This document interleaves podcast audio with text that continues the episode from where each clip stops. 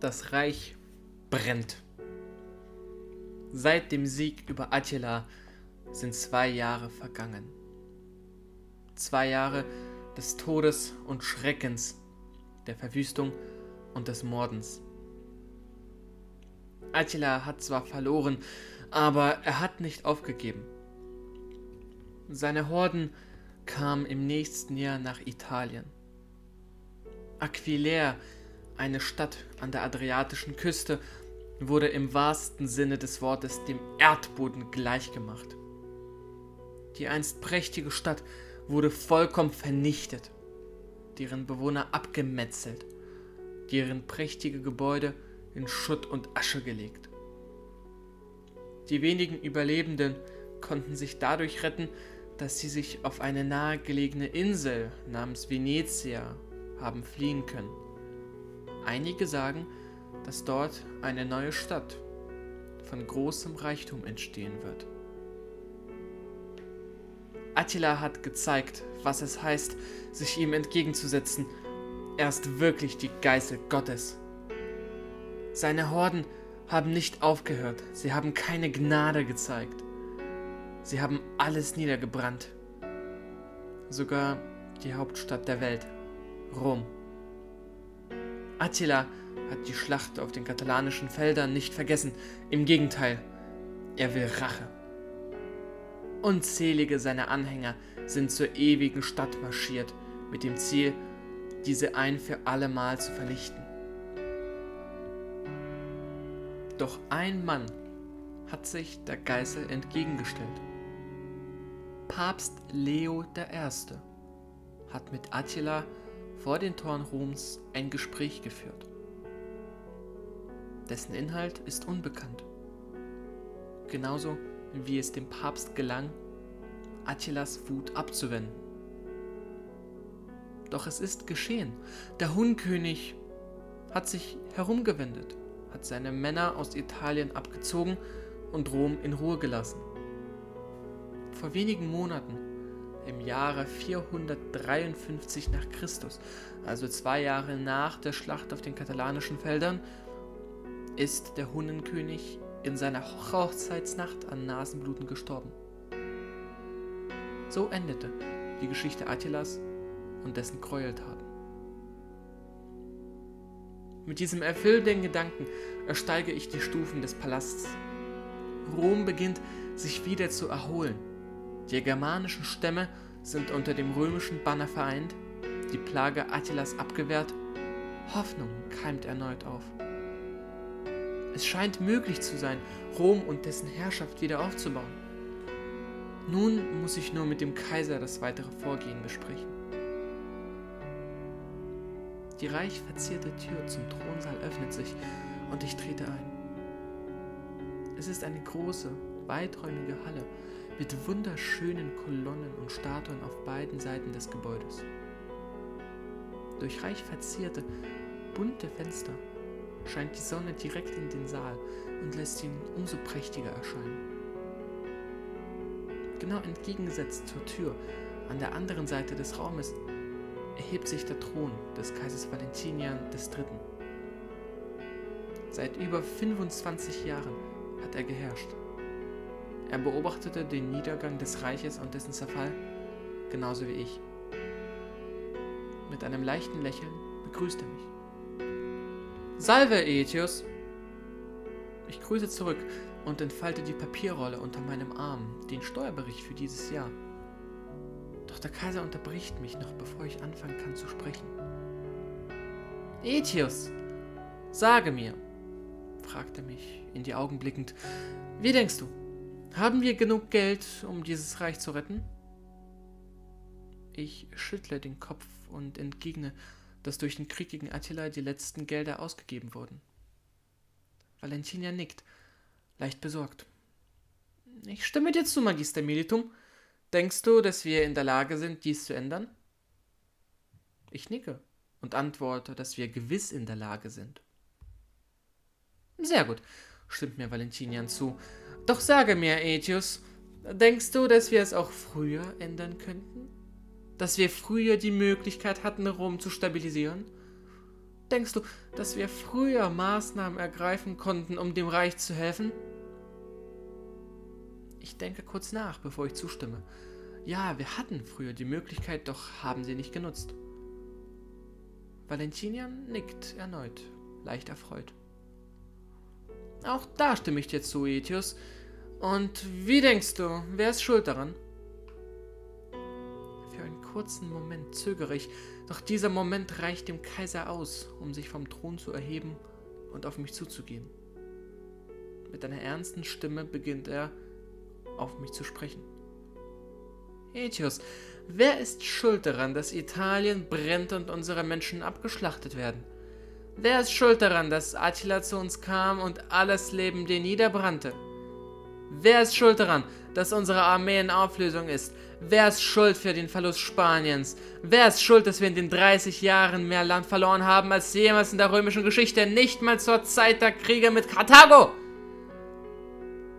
Valentinian bleibt kurz vor mir stehen, von seinem plötzlichen Aufschrei noch immer leicht außer Atem. Aetius, deine Zeit als Heeresmeister war von Niederlagen und Verlusten geprägt. Du hast das Reich mehr geschwächt, als jemand es jemals tun könnte. Nur ein Verräter am römischen Volk ist in der Lage, so viel Unheil und Übel anzurichten. Ich habe Tag und Nacht geschuftet, Rom zu retten, es wieder aufzubauen. Und du hast alles, was ich aufgebaut habe, vernichtet. Du bist schlimmer als Attila. Er hat wenigstens offen Krieg betrieben im Gegensatz zu dir, du Verräter. Ich werde nicht länger das Opfer deiner betrunkenen Fantasie sein.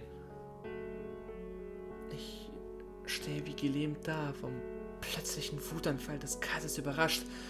Ich versuche etwas zu entgegnen, doch ich realisiere erst zu spät, dass ein Messer in seiner Hand erscheint.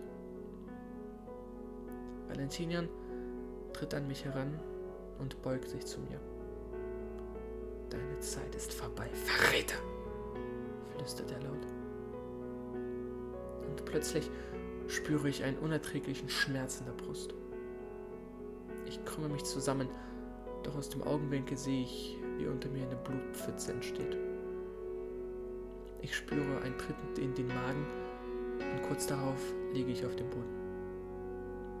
Stirb, Verräter! Möge Rom ohne dich seine Macht wiedergewinnen! Schreit Valentinian laut auf. Seine Stimme klingt panisch, fast schon wahnsinnig. Vor meinen Augen wird es schwarz, während der Geruch von Blut mir in die Nase steigt. Doch am Rande des Verstandes vernehme ich, wie eine mir fremde Stimme laut sagt, ich weiß nicht, ob es richtig war, was du getan hast, doch weiß, dass du deine rechte Hand mit deiner linken abgehackt hast.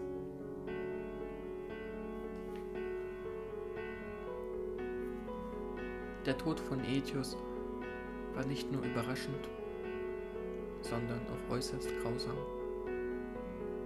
Die Leiche des größten Generals Roms wurde auf die Stufen des Senats geworfen, Blut überströmt und in den Kleidern, welche er beim Kaiser getragen hat. Valentinian selbst hat Aetius nicht lange überlebt. Im darauffolgenden Jahr wurde er von zwei Anhängern des loyalen Generals ermordet, als Rache für den Tod ihres geliebten Heeresmeisters. Der Tod von Aetius ließ das Reich endgültig kollabieren. Von dem berühmten Historiker Edward Gibbons als letzter Römer des Westens bezeichnet. Eine Benennung, welche auch ich persönlich mich anschließe. War Aetius eine letzte Hoffnung, ein Lichtblick im kollabierenden Reich.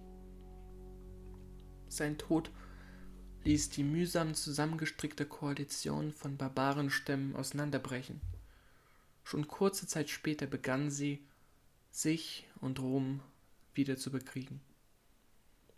Die Überbleibsel der römischen Armee, ihrem General treu ergeben, waren am Boden zerstört. Der Mord des Kaisers von den Anhängern Aetius führte dazu, dass der nächste Kandidat auf den Thron, Petronius, sich im wahrsten Sinne des Wortes das Amt erkaufte. Doch nach erst elf Wochen der Herrschaft wurde er von einem wütenden Mob gesteinigt. Aetius Sieg über Attila ist meiner Meinung nach seine größte Errungenschaft.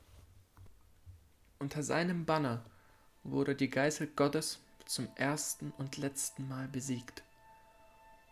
Der Unbesiegbarkeitsmythos Attilas wurde zerbrochen. Hätte Aetius die Schlacht verloren, so wäre Rom sofort untergegangen und Attila hätte ganz Europa in seiner Hand. Die Geschichte wäre schneller verlaufen, als sie es in der Realität getan hat. Doch Aetius war einer der letzten Helden des untergehenden römischen Reiches, der Sieger Attilas. Und sein Tod wird für immer als eines der tragischsten Ereignisse der spätrömischen Zeit in Erinnerung bleiben.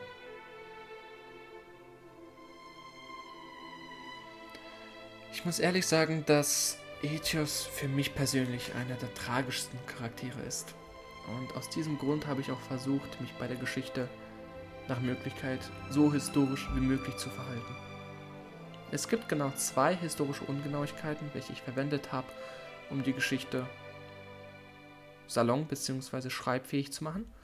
Zum einen hat Avitus vermutlich mit Theoderik erst später gesprochen. Das heißt, Avitus war vermutlich nicht sofort mit Aetius mitgereist, sondern hat später separat mit Theoderik gesprochen. Und zum anderen wurde die Aussage, dass die linke Hand gerade die rechte abgehackt hat, vermutlich auch erst später gefällt, als der Kaiser Valentinian von seinem Ermorden von Aetius geträumt hat, beziehungsweise geprahlt hat. Das beides sind in meinen Augen jedoch nur geringe Ungenauigkeiten, welche sich auch aufgrund der historischen Quellenlage nicht zu 100% als solche einstufen lassen können, sondern vielmehr auch als literarische Gestaltungsmittel zählen lassen. Und das war eigentlich auch mein Ziel dieser Geschichte. Aetius war der Sieger Attilas. Er war der Mann, der Rom gerettet hat.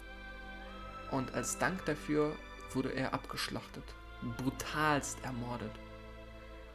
Einer der Gründe dafür war, dass Valentinian gefürchtet hatte, dass man Aetius nicht auf legalem Wege anklagen könnte, denn Aetius hat ja nichts Falsches gemacht, außer dass er Rom gerettet hat. Doch für den Kaiser war das bereits zu viel. Unter diesem Hintergrund finde ich auch die Parallele zwischen Aetius und Stilicho äußerst spannend. Zum einen, wie wir uns erinnern, war Aetius zu Zeiten Stilichos Gefangener bei Alarich und wurde später Gefangener am Hofe der Hunnen. Eine sehr interessante Parallele in meinen Augen. Zum anderen ist es auch so, dass beide erfolgreiche Heeresmeister waren. Beide waren dem Kaiser treu ergeben und wollten von unserem jetzigen Stand aus nur das Beste für Rom. Und beide haben als Lohn für ihre Taten den Mord, den brutalen Tod gefunden. Beide waren dem Kaiser loyal und haben ihren Tod mit Schweigen und Ruhe entgegengenommen. Stilicho hat sich nicht geweigert, als er in der Kirche von den Anhängern von Honorius geschnappt wurde, und Alarich hat sich nicht gewehrt, als Valentinian ihn erschlagen hat. Der Quellenlage Priskos nach war es so, dass Aetius sehr schnell gestorben war, weil Valentinian ihm einen Hieb verpasst hatte und Aetius somit fast sofort gefallen war. Doch auch dies lässt sich nicht genau erschließen. Summa summarum lässt sich meiner Meinung nach sagen, dass ich den Tod Aetius als äußerst tragisch finde und sein Schicksal beispielhaft für die Zeit des spätrömischen Imperiums ist. Es gab viele große Männer, welche versucht haben, das Reich zu retten, ihm Gutes zu tun, Rom weiter überleben zu lassen. Doch sie alle wurden in den Mühlen der Intrigen und des Verrats des römischen Senates erdroschen. Stilicho und Aetius. Die beiden sind meiner Meinung nach die einzigen großen Heeresmeister der spätrömischen Zeit. Aetius wurde in kurzer Zeit vom General Ricimer ersetzt, welcher, wenn wir die Geschichtslage der damaligen Historiker betrachten, vermutlich mehr an sich und seinen Reichtümern interessiert war, als dem tatsächlichen Erhalt des Reiches. Aetius war somit meiner Meinung nach der letzte Lichtblick in einer Zeit der Dunkelheit. Bei diesem traurigen Schlusswort beende ich diese Trilogie und vermutlich auch das Projekt Geschichte lebendig. Es gibt noch einen dritten Helden der spätrömischen Zeit, über welchen ich gerne berichten würde, und zwar den Kaiser Majorian. Doch diesen will ich in einem etwas anderen Format darstellen als unter Geschichte lebendig. Der Name soll für die beiden großen römischen Heeresführer Stilicho und Aetius reserviert bleiben, da sie in meinem Herzen und in der römischen Geschichtsschreibung einen ganz besonderen Platz einnehmen. Doch nichtsdestotrotz will ich auch erstmal eine Pause von der Geschichte einlegen. Es ist für mich ein bisschen zu viel Traurigkeit, ein bisschen zu viel Tragik in den Ereignissen der spätrömischen Zeit. Stattdessen soll es erstmal mit anderen Themen weitergehen. Psychologie und ein bisschen Gesellschaftskritik. Mit diesen Worten hoffe ich, dass ihr euch auf die weiteren Folgen freut. Ich verabschiede mich von euch, passt auf euch auf und Roma Wegtricks.